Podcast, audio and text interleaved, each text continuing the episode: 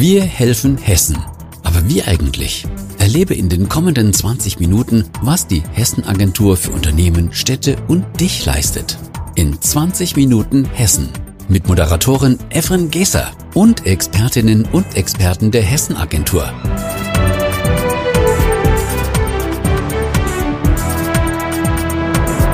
Hallo und herzlich willkommen zu Folge 7 von 20 Minuten Hessen. Es gab ja schon einige Folgen, in denen wir gelernt haben, dass die Hessen-Agentur Tochterunternehmen hat. Zum einen ist das die Landesenergieagentur und dann gibt es die Hessen Trade und Invest GmbH, die HTAI, die sich um große Themen wie Wirtschaftsförderung kümmert und Digitalisierung und solche Sachen. Und gerade in Bezug auf die Digitalisierung habe ich in einer Folge schon mit Christian Flori gesprochen über das digitale Hessen. Das war sehr lustig. Da haben wir über intelligente Mülltonnen gesprochen. Aber äh, dazu in der Folge mehr. Jetzt ist äh, Abteilungsleiter für den Bereich Technologie und Innovation Dr. Carsten Ott hier, mein Gast. Hallo, schönen guten Tag. Hallo. Hi. Freue mich hier zu sein. Ja, ich freue mich, dass wir mit Ihnen sprechen können. Es wird, äh, glaube ich, sehr, sehr spannend mit Ihnen. Ich habe so ein bisschen Respekt vor den vielen Themen, wenn es um Innovation, Nachhaltigkeit und so geht, aber da, da arbeiten wir uns langsam vorwärts, oder? Ja, also okay. das kriegen wir zusammen hinten, glaube okay, ich. Ich verlasse mich auf Sie. Ähm, 2012 wurde die HTAI gegründet. Das habe ich schon in einer der letzten Folgen gelernt. Und Sie sind von Anfang an als Abteilungsleiter dabei. Ja, genau. Ja. Wie ist es, wenn man ähm, ja so selbst mit aufbauen kann, was man dann später führt und leitet? Ist doch eigentlich ganz gut. Das ist äh, richtig gut ja. und gibt tatsächlich auch Motivation. Ja.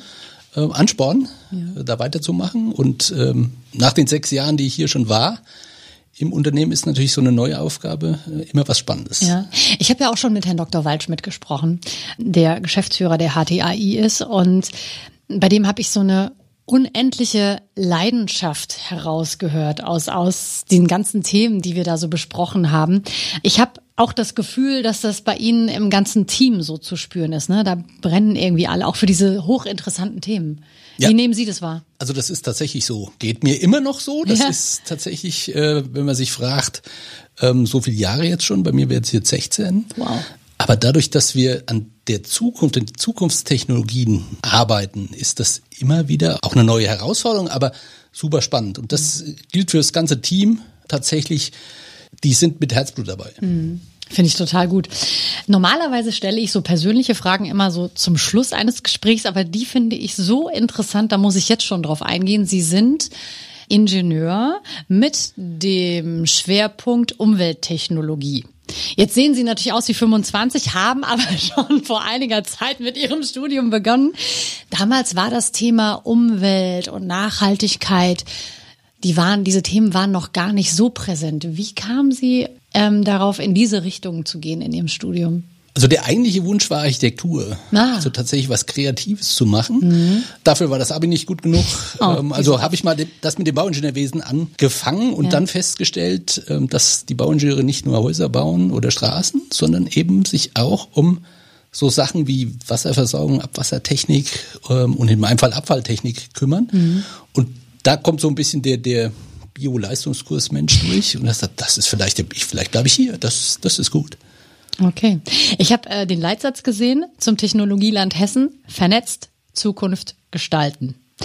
Das sind natürlich sehr aussagekräftige Begriffe erstmal so für sich und die äh, beschreiben ihre Arbeit natürlich auch schon so mal ein bisschen ne, in der Tendenz, aber vielleicht konkretisieren wir das noch mal so ein bisschen. Also was genau passiert im Technologieland Hessen? Also um vielleicht bei dem bei dem Claim zu bleiben, ein Teil unserer Aufgabe ist Vernetzung. Akteure zusammenzubringen. Ähm, die anderen Teile sind hessische KMUs, also kleine mittelständische Unternehmen, zu informieren zu unseren Themen Technologie und Innovation. In einem anderen Teil auch Mobilität. Und diese Vernetzung ist sozusagen ein hauptsächlicher Punkt, den Unternehmen Unterstützung zu geben. Mhm. Miteinander, mit, mit Forschungseinheit, mit anderen Akteuren eben an der Innovation zu arbeiten. Mhm. Und das also, Ganze für unsere Zukunft. Deshalb vernetzt Zukunft gestalten. okay, habe ich begriffen. Nein, heißt aber tatsächlich die KMU, so wie Sie das so genannt haben. Wie nehmen wir kleinen? Kleine und mittelständische Unternehmen. Okay, um also mal in Ihren so Abkürzungen zu bleiben. Zu informieren, aber Ihnen dann auch die Wege zu ebnen, sich miteinander zu verbinden und vielleicht Innovationen, Technologien gemeinsam zu nutzen und sich auszutauschen. Genau. Okay. Also tatsächlich in dieser Vernetzung auch Beratungs-Know-how zur Verfügung zu stellen für Fördermöglichkeiten, mhm. die dann wieder entweder in der Muttergesellschaft oder in der WI-Bank hier in Hessen ähm, zwar angesiedelt sind, aber tatsächlich dort dann diesen Scout auch zu spielen, mhm. um passgenaue Angebote zu finden für die Unternehmen. Ich glaube, das Thema haben wir schon mal mit Dr. Waldschmidt angesprochen, nämlich die Frage, ob diese Unternehmen, die KMU, ob die sich aktiv bei Ihnen melden, ob Sie proaktiv auf die zugehen. Wie, wie läuft da die Kommunikation ab?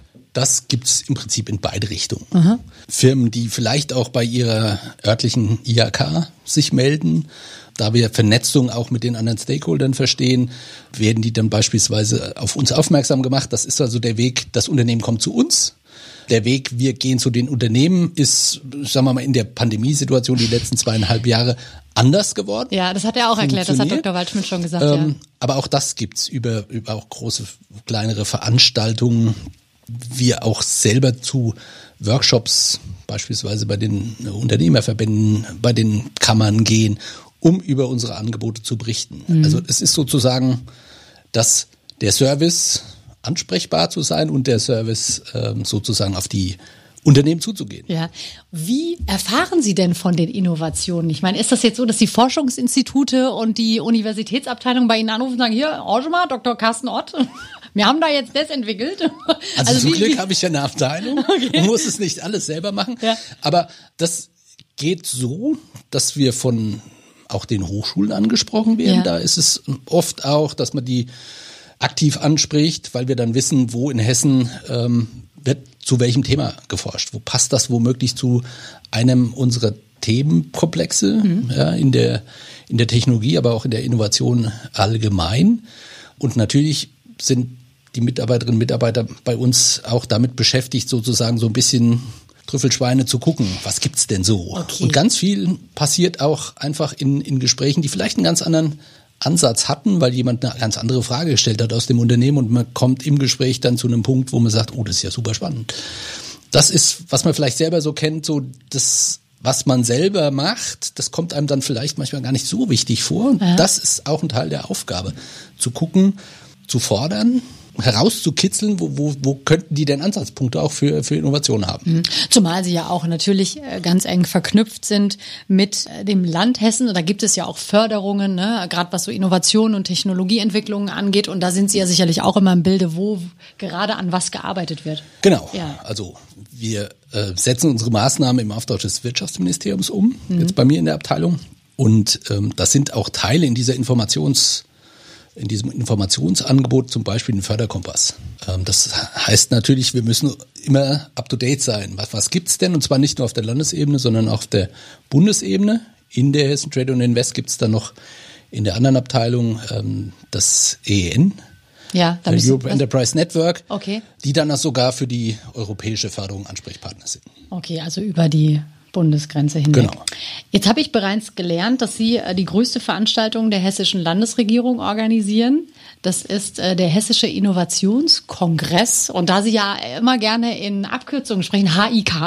Genau, der HIK. ähm, und der wird ja dieses Jahr auch endlich wieder in Präsenz, also live vor Ort stattfinden. Was passiert da? Genau, das ist im Prinzip eine riesige Informations- und Vernetzungsplattform mhm. im echten Leben. Okay, ja. also äh, wirklich miteinander ins Gespräch kommen genau. und genau wie Sie also, sagen, vielleicht über das eine sprechen und merken, oh, das interessiert aber Person A. Also das, das hatten wir schon in den, in den Hicks der, der Vergangenheit tatsächlich durch diese Vielzahl der Akteure kommen die, und das ist sozusagen dieser Vernetzungsteil, was wir als Angebot haben, Katalysator zu sein, dass die Leute sich tatsächlich treffen können. Mhm. Und dann spricht der eine mit dem anderen und der sagt, ah, da kenne ich jemanden, ob das jetzt der Ott ist oder der Waldschmidt oder jemand von der Wiebank. Und da hat man schon ganz oft Anknüpfungspunkte gehabt und dann macht man einen Unternehmensbesuch und vielleicht drei Monate später sind die Kollegen in der Hessenagentur aus den Förderprogrammen wieder Ansprechpartner und dann geht's in ein konkretes Projekt F&E ähm, vom Land gefördert. Also mhm. das ist so ein bisschen das und wir sind ganz stolz darauf, dass wir den in den Jahren, den es gibt und das ist so ein Punkt vom ganz vom Anfang. Wie, wie ist denn das, wenn man was mitgestalten kann? Jetzt haben wir den natürlich im Team mhm. erfunden. Und wie lange gibt es den Kongress schon? Ähm, der erste war 2017. Okay. Klar, und dann ähm, modifizieren Sie wahrscheinlich, optimieren mal an der einen oder anderen Genau. Stelle und führen das äh, jährlich sofort. War wahrscheinlich die letzten Jahre jetzt- dann eher digital, ne? Genau, digital beziehungsweise hybrid im letzten Jahr, dass wir dann wenigstens die, die, die Referenten, die Akteure vor Ort hatten und das mit relativ natürlich auch aufwendig Technik dahinter ähm, gestreamt haben. Aber davon lebt das und zwar von der Vielfältigkeit. Wir machen jedes Jahr auch ein Schwerpunktthema, Informationen zu bieten im Plenum, aber auch in Speakers Corner und dann jedes Mal auch wieder neu zu überlegen, wie, wie funktioniert sowas. Eine ganz große Ausstellung. Wir sind dieses Jahr im RMCC. Wir werden das in der großen Halle. Man muss das mal bespielen. Rhein-Main-Kongresscenter. Sorry, ich sehe schon, dass mit dem Diese Mit Abkürzung, aber nein, alles gut. Das sollte schon eine große Veranstaltung Ja. sein, ne? Ja, okay. Aber jetzt haben wir schon so oft den Begriff Innovation benutzt. Da müssen wir, nehmen Sie sich gerne erstmal einen Schluck Kaffee. Innovation, allein der Begriff weckt ja schon immer so die Neugier. Über was sprechen wir da konkret? Also ich habe da irgendwas gelesen mit Edelmetallen und Bakterien. Hört sich erstmal nach einer sehr seltsamen Kombination an, aber da kann man was mitmachen, ne? Damit kann man auch was machen. Also Ja. das war ein Beispiel vom letzten Hick in Präsenz, die Brain AG von der Bergstraße, die tatsächlich ein Verfahren entwickelt haben, in dem diese Bakterien Edelmetallrückstände aus Verbrennungsaschen extrahieren können. Okay, wow. Das macht die Sache so spannend, so ein bisschen auch an unserer, an unser aller Zukunft zu arbeiten. Ja, also Recycling von Edelmetallen mit Hilfe von Bakterien. Genau. So. Ja. So wir ganz vereinfacht. platt, ganz platt gesprochen. Und Ja. das ist, wir haben, also die Edelmetalle kommen beispielsweise Gold natürlich aus insbesondere Elektronikbauteilen. Ja. Ähm, wenn die nicht so rein im Elektroschrottrecycling kommen, kommen sie in die Verbrennungsanlage. Ja.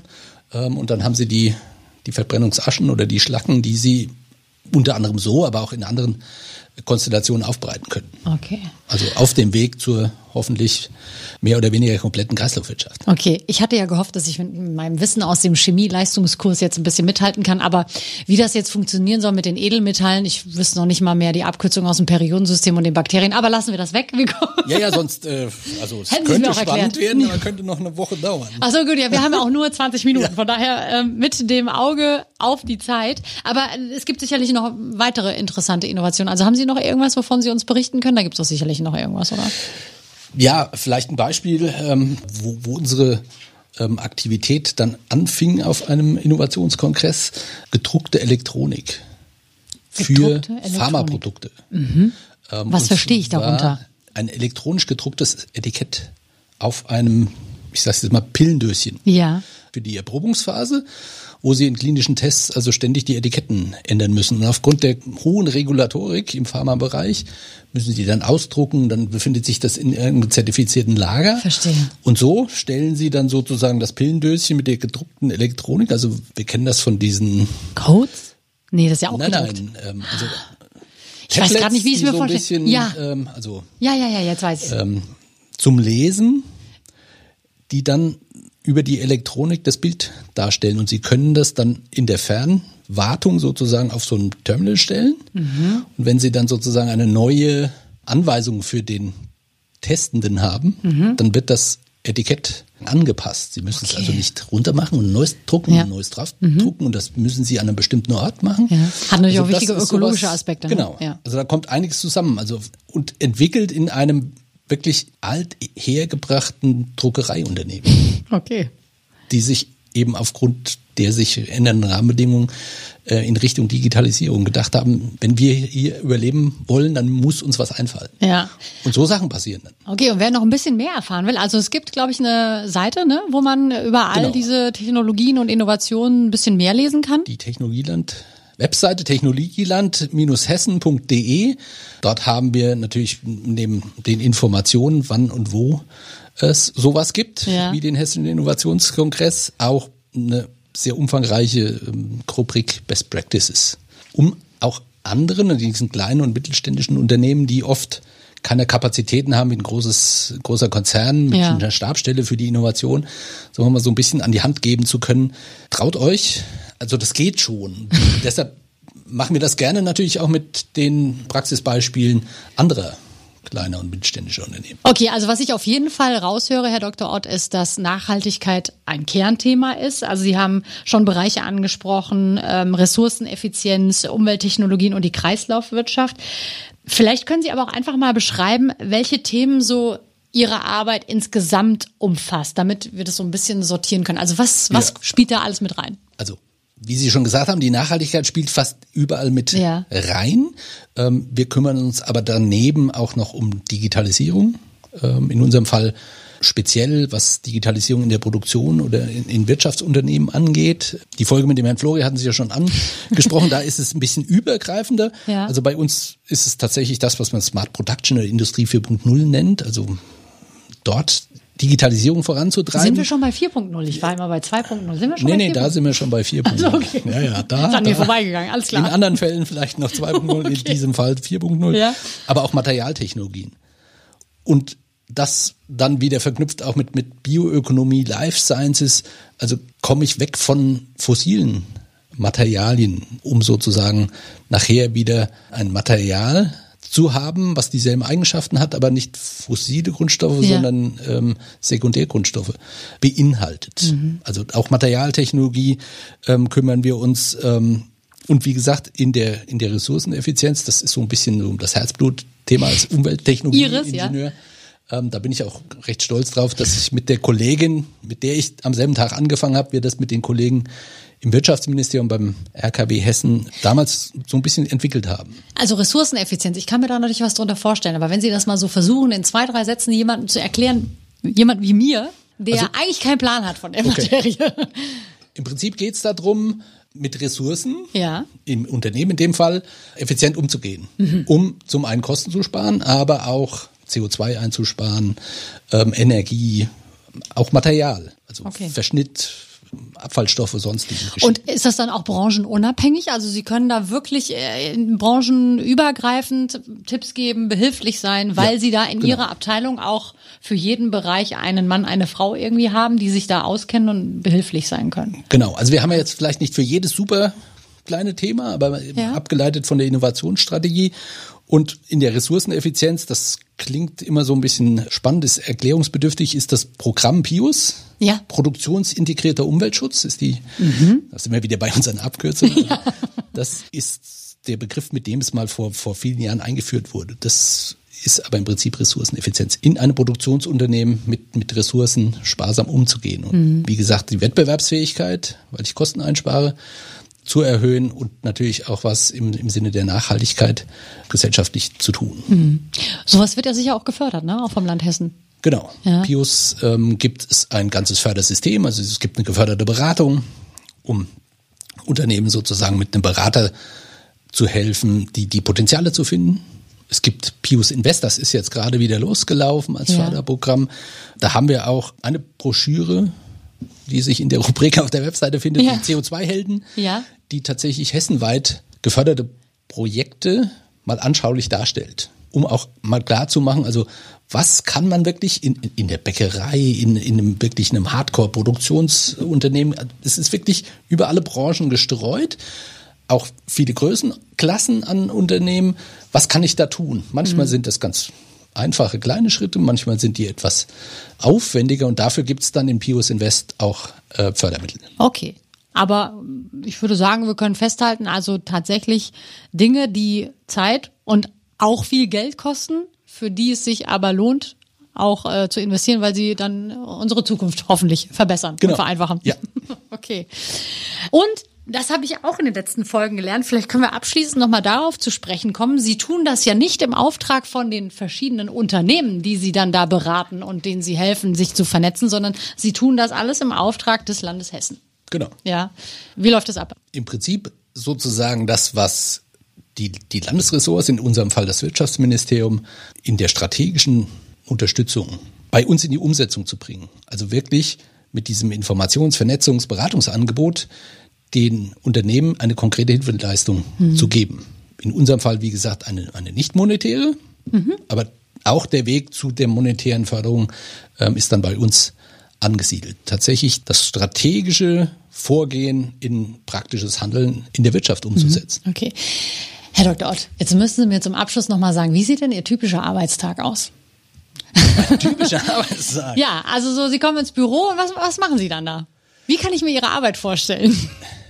Naja, dann müssen wir jetzt mal gucken, ob Sie sich meine Arbeit vorstellen wollen oder die meiner Leute. Ähm, so einen kleinen Rundumüberblick. So ein kleiner Rundumschlag. Ja. Also als Abteilungsleitung ist natürlich viel auch die, die Führungsarbeit. Ähm, Delegieren. Ein Teil, ja, das auch, sonst, sonst geht's auch schlecht. Ja.